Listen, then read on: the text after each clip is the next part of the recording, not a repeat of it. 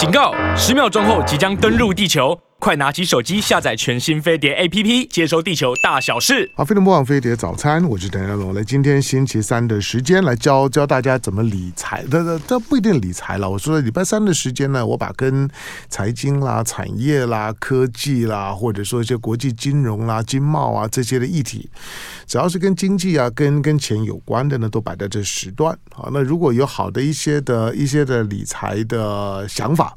我我我在乎的是想法，而不是产品。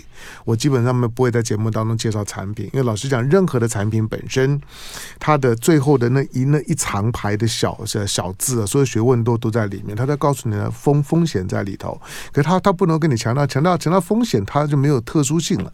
好，但是呢，任何的理财它一定有风险哈，这个是你要有的基本的认识。通常我就不谈理财的产品，这交给专家做。偶尔啦，当然我也会会请来宾啊，特别有有一些来宾呢，他的操作的性心法跟他的一些的一些的呃成果，那觉得嗯有实战经验的，那特别可以拿来呢拿来跟大家呢当参考的，那我也会建议。好，那今天呢礼拜三的时间呢，在我们的现场呢是过去呢我访问过几回的老朋友，那每每次访问他的时候呢，我觉得我觉得对我们很多的观众朋友来讲，可能都会觉得很有收获，很有收获是因为觉得哎听他讲话的时候会觉得嗯就是不会。第一个不夸张，第二个不会觉得遥不可及。我说遥不可及，就是说大部分人的理财的心法，可能对你都不适用，因为因为大大家的大的个性，或者说呢，大家所处的年龄段。或者呢，你的、你的、你的基础的条件、口袋的深深度，以及你对于金融市场的理解，可能都完全不一样。那这些呢，只要有一些差异性呢，别人的经验呢，固然他山之石可以攻错，可是如果你要很勉强自己、很简化的去效法别人的操作的心法，有的时候呢，可能第一个索然无无味。比如说，在我们现在现场的来来来宾呢，施生辉，是施生辉的那种的操作方式，对许多人来可能就是说，那多无聊啊，对不对？就但是他他就是要享享受这种这种不不伤脑筋的无聊的的感觉啊，但是很安全，他觉得很安全，而且就是操作这么久以来呢，就是嗯，不管是他或者养活一家人够了。那他很很早呢，就从职场呢也就退就退休了，所以呢，你每次在听他讲的时候，我说你听他讲的时候，你就觉得不夸张，而且可以 follow，只要你能够你能够呢循规蹈的道举，你的你的想法跟你对于财富的追求的目标跟他相去不远，那他的那个操作的方式呢是 OK 的，因为都是大模大样的，他不会呢教你去专门录啦，介绍名牌，没有这这玩意儿。好，但是呢。施升施施升辉呢，最近呢出了本书，这本书看起来嗯有一点点要要要转换调子，因为在在过去呢，大家呢听他谈零零零零五零啊零零零五六，那就这这两支嘛，那买买了就就好了，那还要干嘛呢？好，那今天呢，呃，在这本书呢，小小资向前冲，我之所以说呢，就是施升辉的建议呢，对许多的听众来讲，可能会嗯觉得很很实用，就就是因为。呃，特别是年年轻人，我认为如果你今天在三十左右的时候，我觉得施升辉的心法对你特别有帮助。尤其如果你是上班族，你不是在金融圈子里面，你不是在资本市场里面呢，就是说掏掏金的那种的掏金客，那。可能对你特别有用。好，那这本书呢，《小资向前冲》，钱呢、啊、就是金钱的钱。好，那的乐活大叔的投资问答式，六个步骤呢，让你稳稳赚赚久久。那书呢是金周刊出版，来在我们的现场呢，老老朋友财经达人施生辉，欢迎。香龙好，各位观众大家好，各位听众大家好。好，今天今今天的是施升辉特特别跟我讲说，今天不要再再再再谈零 零零零五六，他说已经大家都已经听很多了。好，那。然后我们我们我们回到回到回到基本的问题就好。那这这呃这本书这本书里面你要你要强调的重点是什么？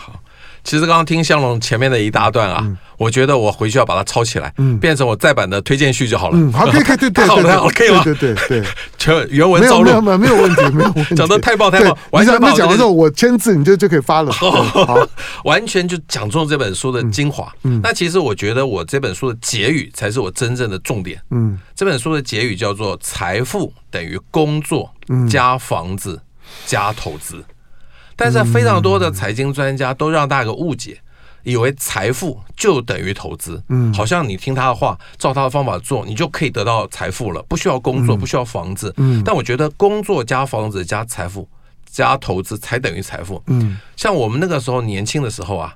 定存利率十二趴，嗯，对不对？对，只要工作加房子就好了，根本不需要投资啊。嗯，但现在这个时代不一样了，现在通货膨胀非常的严重，对吧？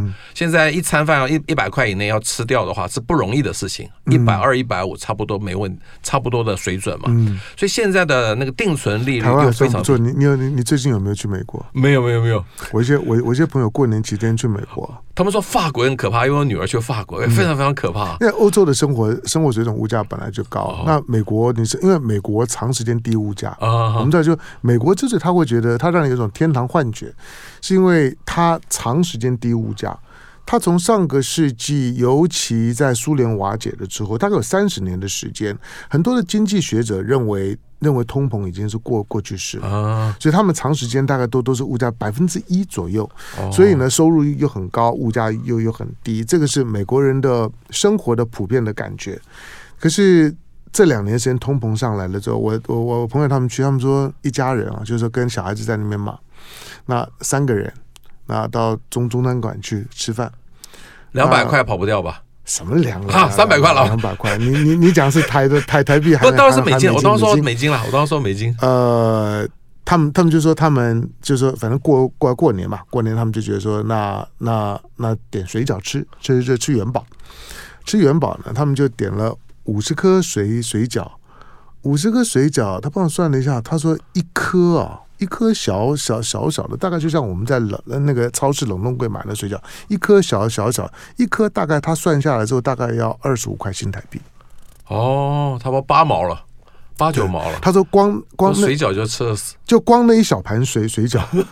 他们就觉得他们不能待在 美国，他才去一下。夫夫妻俩的经济条件是不错的，可是都被吓到了。他说他们终于能够理解他儿子在那地方哇哇叫的原因，你知道吗？好了，你好，好，没关系。对，我想是因为定存利率太低了嘛，嗯、去年还零点八嘛，那、嗯、后来升息大概可以到一点三，但通货膨胀好歹每年大概是三到五帕，非常非常可怕。嗯、我们全家七个人去吃烧烤哦，哦，没有点酒哦，哦，七个人就吃掉快一万块。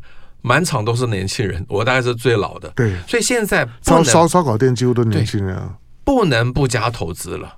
所以大家光靠薪水绝对是不够的。那现在大家还要准备一个事情哦，你们的父母啊，年纪都会活很久。对，所以除了准备自己的退休金之外，还要准备。照顾父母的钱啊，对，所以压力是很大，一定要加投资。但是投资呢，一定有风险，就像香龙一开始讲的，投资一定有风险。嗯，怎么去对抗股票投资价格波动的风险？嗯，就是靠你的工作啊。如果你还有薪水，每个月固定有收入，你可以对抗股价波动的风险。因为工作加房子加投资。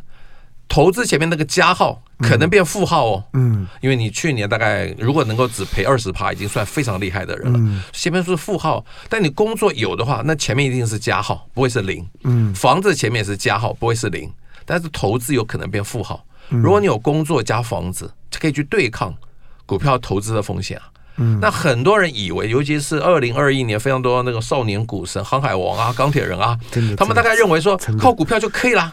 就就把工作辞掉就完蛋了嘛？没错，二零二二年一定完蛋嘛？这就是太多太丁太多太多财经作家给很多小资族错误的想象。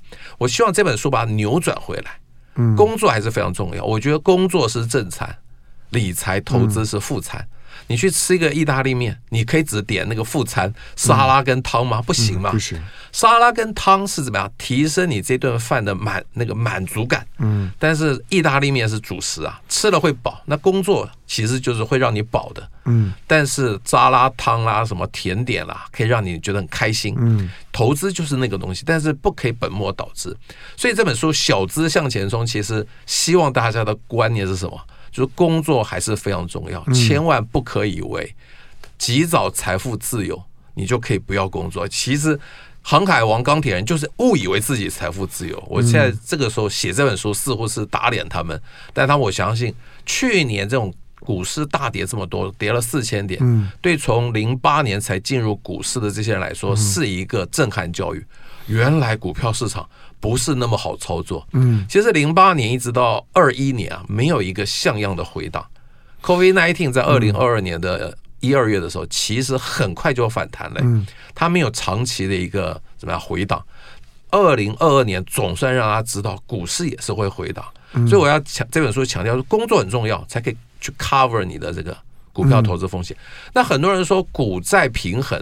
可以对抗股价的风险，但在去年这个踢到铁板，嗯，对不对？因为是一直升息，债券也是跌，是其实是股债双杀。嗯，其实，在投资上面没有一个方法可以让你平衡这个风险。没错，我觉得工作才是真正可以让你嗯对抗风险的一个事情。嗯，好，当然在投资这件事情当中来讲，大家多少多多少少啦，你要有有点交学费的准备啦。啊、那只是说你你要你能不能付得起这个学费？嗯那学学费可大可小，刚刚呢，施政辉提到的航海王啊、钢铁人啊，这个都是二零二一年就 COVID nineteen 之后啊，全全球的供供需啊失衡了之后，那它所造成的扭扭曲的现象，那这个扭曲的现象确实让在当时如果有在资本市场活动的这些的年轻的世代产生一种的幻觉，嗯，财财富的幻觉，它确实来得非常快。那你你你你如果真的落落袋为安，它可能。也很扎实。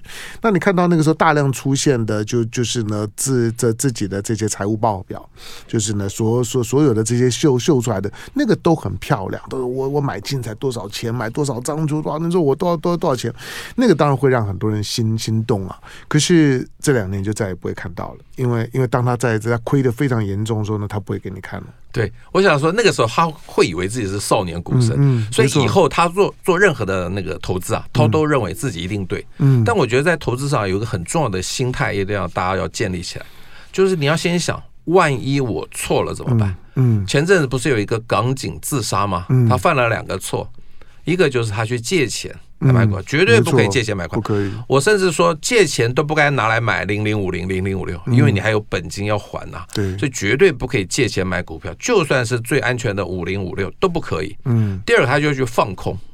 放空那个游艇股，据说是游艇股了。他觉得那游艇股怎么可能涨这么多呢？嗯，他认为它不值这个价钱，所以就放空它。放空非常危险，尤其这种股票可能有点投机的性质，因为筹码少嘛。嗯，所以其实如果有投机性，它怎么怎么上去啊？什么时候要结束，你是不知道的。没错，绝对不可以放空它。嗯，我觉得情愿不赚钱，千万不要放空。放空就是怎么样？就获利有限，顶多那个股票变成零嘛，嗯，你就是那一段的获利，但是风险是无限，你不知道被嘎到什么时候去，嗯，或者说你在放空的时候有没有想到说，万一你错了呢？嗯，万一这个股票继续涨上去，你怎么办？所以所有的投资都要先想，万一我错了怎么办？但是非常多人都自认为自己一定对，嗯，我觉得那些少年股神在二零二一年一定受伤的惨重，因为他二零二一做的实在太顺了，嗯，二零二二年他相信他一定是对的。嗯，所以请记得，做任何的投资人都要先想一下，万一我错了怎么办？嗯，嗯好，那出听起来呢，就是说，是市政会呢会建议大家呢，就是说要要要保持一些，要稍相对要保守一点了，好，不要就是说只要看到赚钱的机会的时候呢，闷着头呢往前冲。不过呢，就是说呢，是市政会呢，同样呢，在在在提醒大的大家呢，就是说，呃，保守也不一定对。就说呢，太太太保守呢，可能会使得你的投资理财呢，会远远的没有办法满满足呢你本身呢想要想要不要说财富自由，但是最少呢财富安全的那个需要，那要怎么做？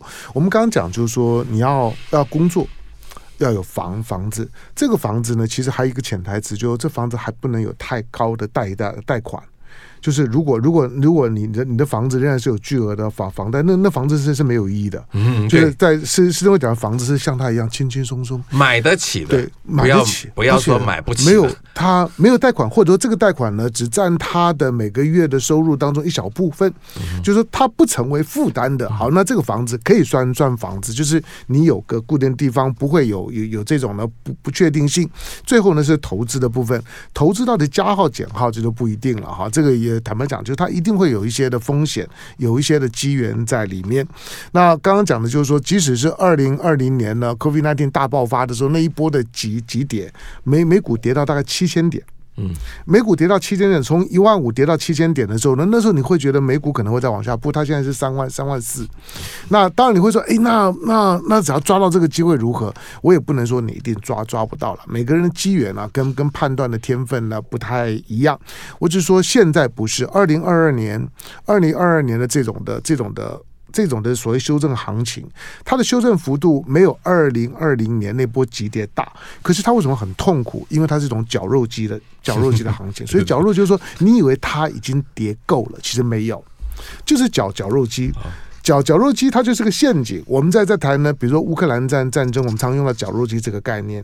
你去理解绞肉机啊，就就是它不是想要去攻城略地，它的速度推进非常的缓慢，因为它它想要勾引你，不断的把更多的部队呢丢进来，丢进来之后呢，慢慢的消耗你，它就是要你死。嗯。他就是要你死，所以它的进展非常的缓慢。所以股市在修正的时候，最怕那种慢慢跌，跌了休息一下再继续跌，那个你是不知道的。碰到绞肉机行情的时候呢，很少人能够。今天学了一个名词，绞肉机行情，也要借我用一下。对，他真的就是绞肉机。其实市场的老呃老手也知道，那个绞肉机行行情是。最可怕的。那进广告，回头之后呢，继续跟施升辉聊。好，飞碟播放飞碟早餐，我是谭家龙。那今天礼拜三的时间呢，来请施升辉呢教大家理财。每次施升辉出出书的时候，我觉得我们可以把它找来聊聊。找来找来找来聊的原因呢，是因为我我觉得施升辉谈的这个东西，呃，浅显易懂。我的浅显易懂就是可可可操作，不用不用太多的技术性。因为有的时候你进到资本市场的时候啊。你会，你会，你会有一点，你会觉得有个门门门槛，是让你呢不容易跨的。对了，确确实啦，如果你真的要长生待在这个市场里面呢，不管是商品也好，个股也好，你要去，你要去了了解，然后降低风险，增增加自己的胜胜率，它其实要做很多功课的。但是如果你就是个上班族，你也没有这么大的兴头，你的你的资金部位又不大，投投进去的时间呢，跟你可能获利呢不成比例，你还是希望安安稳稳的呢有个工作，平常做自己开开心的事儿，周末的时间呢没有压力的跟家人跟朋友聚聚，那这个时候你就得要得要得要想一想，就是如何呢找到最适合你，同时安稳可靠的，就是说呢这种投资的方方式。那是施升辉大概长时间在这方面呢颇有心得。好，但呢是施升辉今天呢在这本书呢看起来呢就语重心长。的想要想要跟跟你呢谈一些，呃，不是在谈一些的一些的一些的操作的技巧的细节的部分，而是你该有一个怎么样整整体的面对到自己的财务跟财富的态度。你刚讲第一个工作是需要的，不管是个人的成就感，或者到了到了中年之后不无聊。空空巢期之后呢，有事情做，还有呢，就就是呢，维持你这个社会人脉。这个人脉到到了你中晚年的时候很，很很非常重要，非常重重要啊！你你你如果一出去的时候呢，你除了口袋里有有钱，外外面没有人，你无聊的要死，连连打打麻将人人都找不起，那就很麻烦。好，所以呢，这些呢都是工作重点。再来就是你刚刚讲的重点，就是说，就是让你在对抗风险的时候呢，比较有底气。嗯，因为你不会日子过不下去。你如果只有投投资看。部位一直掉，那个心很慌啊，那个心，我们不要说断断头，心很慌。好，还有呢，还有哪哪些心法？我想说，投资很无聊，嗯，生活才很有趣。哦、我这个投资真的超级无聊，嗯、就那么两只嘛，技巧就像肖龙说，非常简单。嗯，所以我觉得其实让大家先求有，再求好，一直是我的一个心态。嗯、我不教大家非常厉害的。股票操作赚钱的方法，嗯，我只希望让非常非常多保守的人，以前只敢存定存的人，嗯，敢开始踏进股票市场，因为你不踏进股票市场，你一定成为下流老人，你越存越穷。所以香龙在上一段曾经讲到保守这部分，不可以那么保守，意思是说绝对不可以存定存，嗯，只有一小部分的钱可以存定存，什么钱？生活紧急预备金，嗯，这个钱要存下来。这样子避免你在股市大跌的时候啊，你必须变卖股票来换得生活的费费用。存外币的定存可以吗？我觉得外币定存有汇差的问题，我从来不认为应该一个人承担两个风险。像以前台币最近好，就比如最近最近美元的外汇定存利利率很吸引人，对，但是可以到四啊，但是如果台币升值呢？对啊，对对对，所以 我我基本上是不建议大家在。暴露在两种风险之上，因为定存当然风险相对低，美金也不可能有问题。但是台币的，像曾经在二零二一年吧，到二十八块多哎，对对不对？万一上上去，你那四趴能够对抗嘛？所以说生活紧急预备金，大家不要那么聪明了。我希望大家越笨越好。就是如果你还没结婚，大概存三个月就够了。嗯，三个月的生活紧急预备金。那结了婚没小孩，大概六个月到一年。嗯，结了婚有小孩，一年到两年，这个钱可以放。定存，因为真的需要用钱的时候，你可以把它解约嘛，顶多没利息嘛，反正利息很少。嗯，但是呢，如果你必须卖股票，那有可能赔钱啊。所以我这边也分享一个很重要的观念，突破盲肠的观念。嗯，谁说买股票要卖股票？嗯，如果只买不卖，是不是事情少一半？嗯，当然就更无聊了。嗯，你就是买那个几十年都稳定配息、大到不会倒的股票就好啦。而且去年呢，我现在除了五零五六之外，我非常推荐大家，我直接讲推荐都没问题，就是金控股很好啊。嗯，去年因为防便宜，对，因为防疫险赔那么多钱，对不对？对对对，没有那么大利空，那股价会下来吗？股价不会下来啊。那那这个防疫险的利空，今年不会再发生啦。今年没那么笨，不会人家在卖防疫险了。这是一次性的利空，让你股价打下。当然啦，今年因为它的配息绝对不会好，因为去年。像什么兆丰金，大家想说它大概只能配一块一，是历年来相对少的。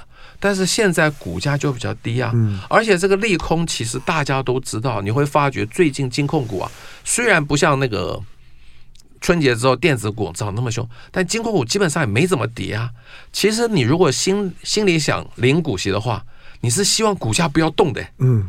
对不对？一直涨上去干嘛呢？越来越贵。如果现在这么便宜，像什么国泰金还看到三十几块，很难想象的事情哎。那这个事情去年都发生了嘛，今年不会再发生了。刚刚讲到房子，香龙说贷款这个事情，我有另外的想法。你在哪一家银行借钱，你就去买那家银行的股票，嗯，不要太急着还。因为付给银行贷款利率，就算现在升息大概两趴左右吧，不会到两趴吧。嗯，这些银行的股票以前都是给给你五到六趴，哎，嗯，今年可能比较差一点，可能三到四趴。所以我觉得你把你的薪水继续去投资，其实不需要那么快去还贷款，嗯，因为你这个是基本上套利的事情嘛。当然啦，金控股这个产业在去年发生了重大的危机，这就是产业过度集中的问题。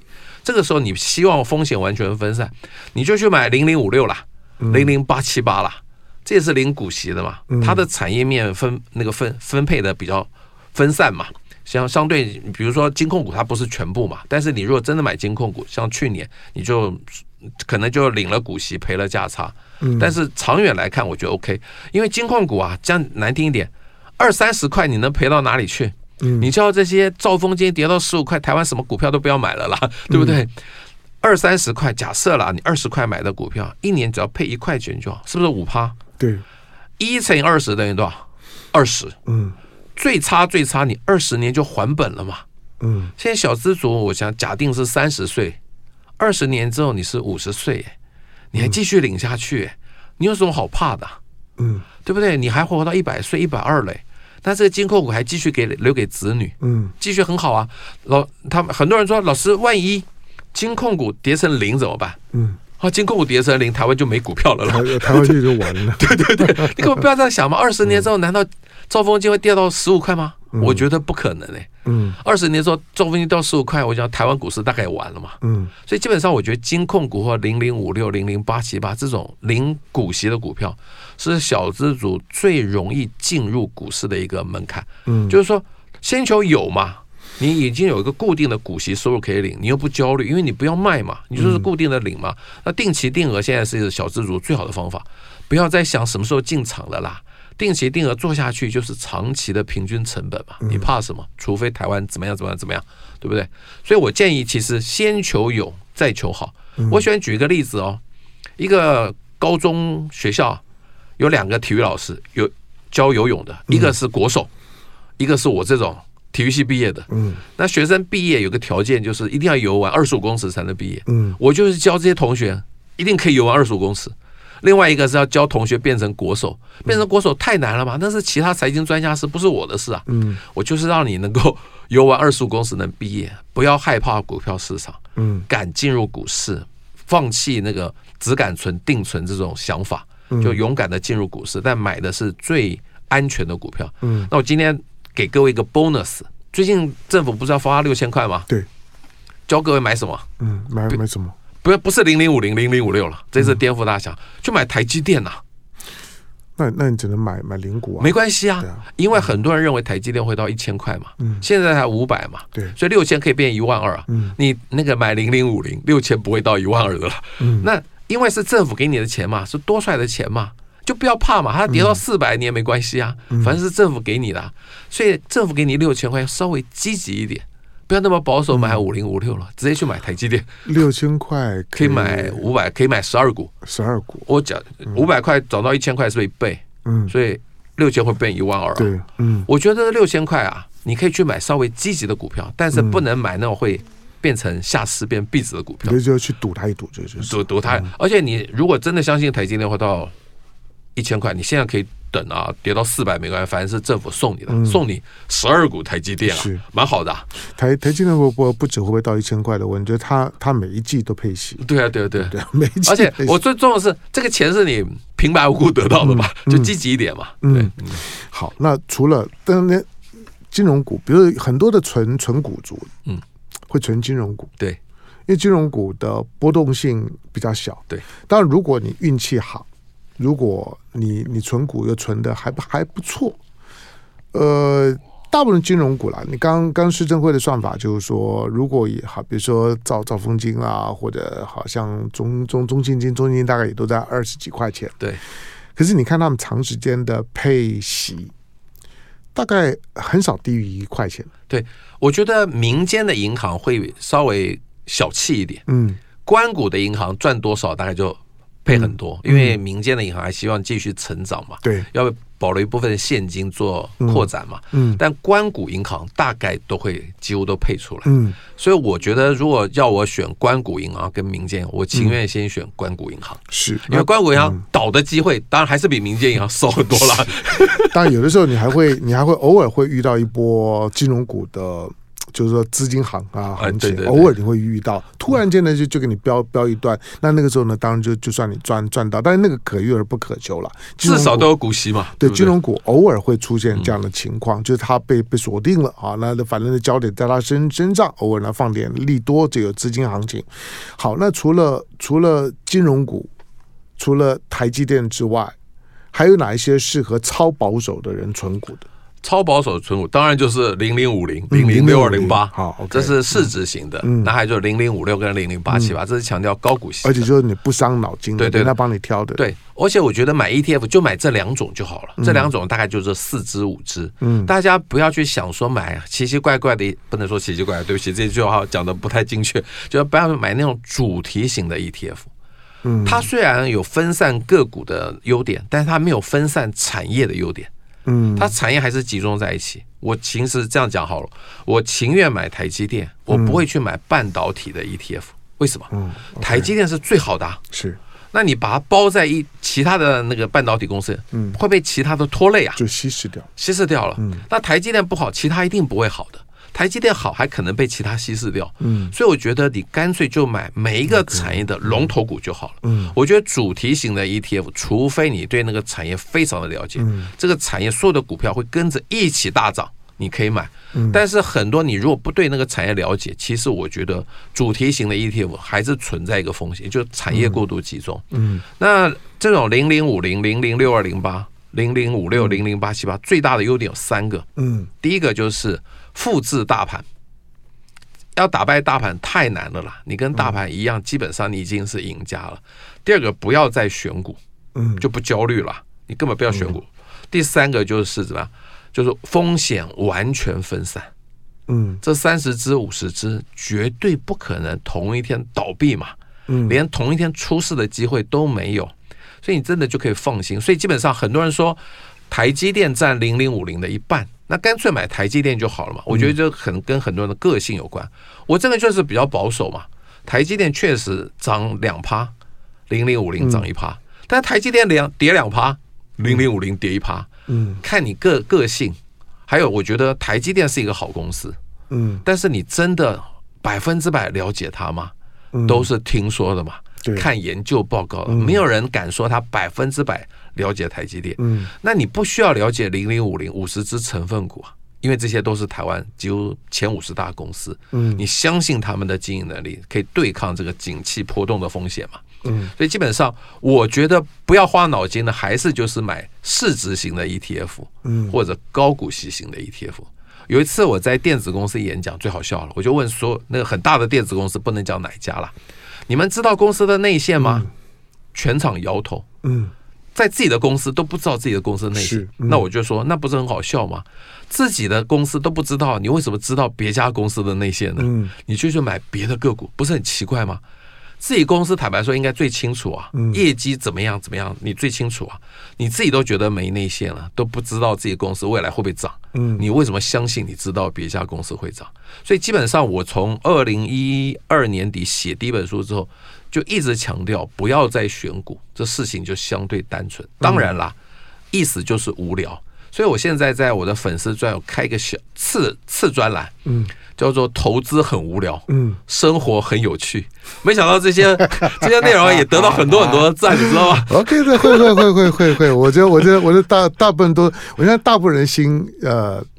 希望的那个生活形态，大概都都像你这句话一样，就是说，如果真的能够投资，好像很无聊的意思，就是说呢，它有很稳定，但是不不夸张的。投资重点是赚钱嘛？跟有聊无聊什么关系？赚钱就好。虽然虽然是施生辉给你的这些的这些投资的心法，不会让你有暴富的机会。啊，但是就是说，让你呢稳定，那过日子的时候说的安心，这个时候你才有机会让你的生活很有趣。好，进广告之前，我再问一个，就是那你会除了台湾，好，比如你刚刚讲零零零五零零零五六，这大概都比较熟。你你会你会考虑说琢磨，就是说其他的国际的主要市场，比如说美嘛美国的美国的 S&P 五五五百，在台湾也有有有 ETF 啊，或者或者大大陆啊，就是说呢沪深三百啊也有 ETF 啊。那这些都的都都是国际的主要的市场，你会你你会建议买他们的 ETF 吗？我不会建议，因为我自己不会买，嗯、我只分享我买过的。为什么不买？嗯，因为我觉得对他们不了解啊，嗯，只是充满一个想象。嗯，我觉得或许可以买的是叫做 Vanguard TT，Vanguard Total，对不起，Vanguard Total VT，嗯，这是包含全世界股市的 ETF。嗯，人类的文明一定是往上走的。因为每每年不管在经济增长率，大概都还有三八。但是每一个国家的股市不一定哦。嗯，日本不是失落了三十年了吗？啊嗯、大陆股市好像从六千点下来已经沉潜了，停非常久了。对，但是很多人就认为它可能要反弹。嗯，对啊。补涨嘛？你就等好久了。对啊，但是你这是你的想象啊，不一定发生啊。我觉得要我去买，我会去买 VT，Vanguard Total，因为全世界嘛。如果买美国的话，我也不会去买台湾的 S S M P 五百的 ETF，因为那个是那个是那个买卖的时间是有问题的。对，台湾在交易的时候，美国在休休市嘛。是，那美国万一暴跌的时候。台湾根本来不及卖，嗯，所以我觉得你要买海外的，就直接去国外买，嗯，而不要买台湾的这种国外的 ETF，嗯，因为这些台湾的国外 ETF 并不是去复制那个国家的股市，嗯，它只是去复制那个国家的 ETF 而已，嗯，所以我情愿去买，但是呢，就有两个方法，一个是去国外开户买，嗯，一个是在台湾付委托买，是。我情愿倾向手续费比较高的台湾的付委托去买。嗯，为什么？为什么？这牵涉到万一你突然往生了，遗产继承，你在国外买、哦、是非常非常复杂的事情。哦 okay、甚至你找了律师、会计师，哦、那其实你付完那些钱，嗯、你大概拿不回多少钱。嗯、这是我的粉丝告诉我的。哦，他的先生，这个一般人是不会想到的。对，他现在突然往生，他得去继承他在国外买的那些股票。嗯，非常非常复杂。嗯，你如果在台湾买的话，虽然手续费贵。人都可能突然往生嘛，明天跟意外不知道什么时候。我们这年纪的对对对对，谁知道呢？不是啊，年轻人你要小心啊，也可能啊。嗯，所以为什么你要冒这个险呢？你要让家人这么麻烦去处理这个事情呢？嗯，我情愿在台湾用副委托买，手续费贵一点，但真的发生这事情，台湾的券商会帮你处理啊。嗯，你没那么麻烦。第一个，第一个语言不是问题啊。嗯，你要到国外去哇，那些专有名词其实。一般人真的懂吗？嗯，对不对？落落等的法律文件，你看得懂吗？你、嗯、你有时间看吗？那台湾基本上这些券商会用中文来给你，嗯，做一些服务嘛。对，好，对遗产的思考，就可能的潜在的遗，你的你的任何的资产，未来都会是遗产。嗯，那你现在觉得是资产，但但当你走了之后，它就变遗产。你知道，遗产是一个是一个遗产的处理，嗯，它是一个丛林法法则。那个丛林法则就是说，因为因为最知道这的这笔财产的人走了，嗯，因此就算你的家人也未必知道，对。然后各国的政府呢，对于遗产呢，基本上面都是采取一种掠夺的心些心态啊，反正你人都已经走了，我这个能够挖就挖，就开始。其实每一笔的遗产呢，都是呢那个国家在跟你的未亡人在在。在勒索，对，在勒勒勒勒索，或者想要去呢，想要去从你的遗产当中挖一块肉，基本上面呢都是国家跟你的家国与家之间的争夺。我我这样讲，不知道大家懂不懂？可是我跟你说，真的就是这样，遗产就是国跟家之间的战争。而那个时候呢，真正懂的已经走了，你的家人如果不懂，那基本上家已经败。来进广告，回回头聊。好，飞碟帮我飞碟早餐，我是谭家龙。好，这这本书，那小资向前冲，呃，Go Go，小资向前冲，钱当然是 money。好，那乐活大叔呢，施升辉的投资问答式，那六个步骤呢，让你稳稳赚，那我能够赚九九。在金周刊出版。好，那呃，施生辉的这些书里面呢，当然他他他分成了几个的几个的段落，哈，那就的基本上就大家呢都会都可能会问或者会遇到的，就投。资当中的大灾问的问题，那里面有一些有一些小的课题啊，我也我也我也常常跟一些年轻人讲，好，比如比如你你刚你你刚讲那个有意思，就是你去吃吃烧肉，嗯，你觉得你们一家几几个人？七个，七个人，没有叫酒，快吃一万块了。如果你七个人，以你师生辉来讲，吃一万块，你都会觉得有有点贵哈。可是你你说那里面几乎都年轻人了，你有没有想过那那些年轻人？有有时候我很好奇，就是说现在年轻人哇哇叫啊，都都都说都都说呢收收入不高啊，二十二 K 啊，不要说二十二 K，我告诉你，四十四 K 在台台北市生活也很辛苦啦。我觉得他们可能放弃买房子了啦，对，可你看在那些的地地方，我我同意你讲的啊，你叫我唐家龙去吃，我我不是吃不起，可是你要我吃说一个人呢？一千五两两两千块钱，偶尔会奢华一下。可是你会要求，但这些年年轻人，他们凭什么呢？而且满满的一屋子啊！对对啊，外面还有人排队嘞。对，而且你还不容易订到啊。对对对，没错，是我小孩去订的，他们才订得到。对，好，然后呢，你还有你要怎么建议？对，我觉得很多人都希望提早财富自由，每天可以去吃烧烤啊。对，但提早财富自由是我一直反对的。财富自由是每个人追求的目标，绝对不会错，这是人之常情。但是我觉得稳稳赚，慢慢赚，嗯，你终有一天会财富自由。太早财富自由啊，就像湘龙讲，可能你口袋很多钱，但你都已经没有人脉了，没有朋友，会超级无聊，会投资很无聊，生活也很无聊了。所以我觉得财富自由。重点，很多人就说我想做什么就可以做什么，但这个其实是幻想哎，你真的没有想清楚。如果让你说每天睡到饱，其实过一个月你大概就受不了。没错，生活没没事情做，没有价值感，尤其对自己的价值感。我书里头特别举了一个年轻人的例子。其实一般人问我一些比较个人的财务规划，我大概都不会回答，因为他这个个性我也不了解，我哪敢回答？嗯但这个人的故事让我觉得很有趣，很好奇，所以我跟他有些对谈。他说三十岁继承了父亲的遗产，有两千万的现金，问我可不可以退休了，可不可以财富自由了？哎，三十岁有两千万，大概非常多人都羡慕的要死吧？大家每天去吃烧烤都没有问题。我说，第一个我就说，你有没有买保险？嗯，他说没有，没有。第二个，你有没有买房子？不。第二个，我问他，你有没有房子？嗯，他说有。那我觉得好像可以。但我下一个问题问他说，你这个房子既然是继承的，是你个人独个人继承，单独继承呢，还是跟兄弟共有的？共有的，共同。他说跟兄弟共有，这就是一个很大的问题。嗯，我说你结婚的时候，难道你的太太希望跟你的兄弟住在一起吗？或者你的兄弟结婚了，他们的太太希望跟你住在一起吗？如果是持份持有一个房子，基本上你不叫做有房子哎，因为未来你想处分，说不定你的兄弟不愿意处分，你们两个会卡在那个地方。所以我说，你既然已经有两千万了，是非常非常好的条件，我觉得你就留下两百万的生活紧急预备金，拿三百万到五百万去当买房子的头期款，嗯，剩下大概还有一千万嘛，你就去买那每年股息之利率五趴的股票。但还有五十万，五十万不可能过日子啊，所以你还是要工作。你的工作，你的那个股息收入，基本上可能就可以 cover 你的房贷的支出了。但你还是需要一个工作才能稳定。他也没有保险，我觉得没有保险，如果你有房子但没有保险，似乎还 OK 啦。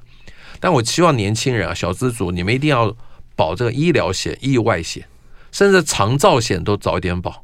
我相信各位现在年轻的朋友大概都活到一百岁、一百二，长照的机会实在太大了。嗯，所以你现在一定在你年轻的时候，嗯，保那个保费相对便宜，一定要保长照险。你不不要以为你活不了那么久，真的很多人像现在很多我的长辈大概都可以活到一百岁。你现在年限活到一百二，我觉得是非常可能。但是活到一百二。活到一百八十岁的以上，大概都常常就失智了嘛。嗯，我小时候哪有看过我的长辈失智的？来不及，来不及。就我祖父那边，那么来不及失智，很年轻就走了嘛。但现在失智的几率太高太高，大家一定要准备所以一定要准备好一个保险，长照险来对抗。这个问问题问你，就你你觉得在你在你相对相对就是说保守稳健的投资理财心法里面，你认为年轻人，你还是鼓励年轻人一定要有自己的房子吗？一定。百分之百一定，房子租房子不可以吗？房子是确定的，股票是想象的。房子就算你买贵了，当然是要买得起的，但是可能你买的时间点有点贵。比如说你买在二零二二年的第一季，可能真的贵。但是房子就算买贵，你还住在里面。嗯，股票你在二零二二年的第一季买台积电六八八，嗯，现在跌到五百，你就是损失，嗯，二十几趴。是股票的资产一定减损。嗯，对，除非你可以等它，但是很多股票还会下市嘞。嗯，但是房子当然也有很多酸民说，老师，房子万一地震来倒了怎么办？那是另外一回事，你不能想这个。嗯、你问我这个问题，说一定要买房子，嗯、房子是确定的，好，股票是想象，够斩钉截铁吧？斩钉截铁。好，我还以为你会，你会，你会给我一个模模棱两可。不会不会，我这人一向都是直来直往，对直球对决。但很多人会说，那没关系，我租租房子啊。你要小心，你六十岁还租得到房子吗？对，就是，哎。聪明，就是你知道在，在在租屋市场啊，对老人是是排斥的。对，然后因为他会觉得你住进来，尤其那个时候，你如果六十岁还在租房子啊，你单身的机会很很很高。高，没错没错，你单身的机会很高，所以你单身你要去租房子，你发现你租不到房房子。另外有一次，有一个人问我说：“嗯、老师，我是我父母唯一的儿子，我没有兄弟姐妹，嗯、我爸爸有一栋房子，嗯、我以后以后一定可以继承，我还不要买房子。”嗯。看来是不用买了嘛。嗯，我说小心你爸活到一百岁，你可能七十岁才能继承，对不对？就这个风险啊。那这是另外的风险，这个风险是存在的。存在。好，现在反正呃。对了，就是人的人的人的人均的寿命呢一直在延长，那大家呢对于晚年生活的追追求跟规划，它也成为你过去不需要思考的一部分。以前的以前的人啊，如果像我们父母亲的这一辈，大概都觉得啊，能够把小孩子养养大，那自自己家就就不就不重要了。对，对对。可是现在你大概很难这样子想，就是你六十五岁之后，你起码要给自己准备十五年。起码你现在人均寿命八十岁，那你这十五年要怎么过？就是你做健康，那那恭喜你。另外就是说你的财务的情况如何，你也不能够指望小孩，因为小孩的情况是不可测的。嗯，好，刚刚提到的几几点哈，当然大家可以当参考。另外还有很很很多的内内容呢，在在这个是施正辉的这本书里面，Go Go 小资呢向前冲。好，那这乐活大叔的投资问答式啊，六个步骤呢，让你呢稳稳赚赚九九。书呢是金周刊呢出。版，那大家可以自己找来看，或者呢，你可以上呢是施正辉呢的非非 Facebook 的粉丝页，叫乐活分享人生，好，千万不要找错，嗯、你要看有十三万个人追踪才是我，太多冒名了，如果只有五十个追踪，那就是冒牌货，好像好像好像很很骄傲的样子，不是不是，这是一个分辨的方法吗？乐活分享人生，好，可以呢上上 Facebook 呢去去看看，去施正辉施施正辉呢每天呢在在在发些什么，以及因为大部分都是一些投的投资理财意见的。交换了，好了，今天的今天是时间到了，感谢今天到我们现场的施正辉，谢谢。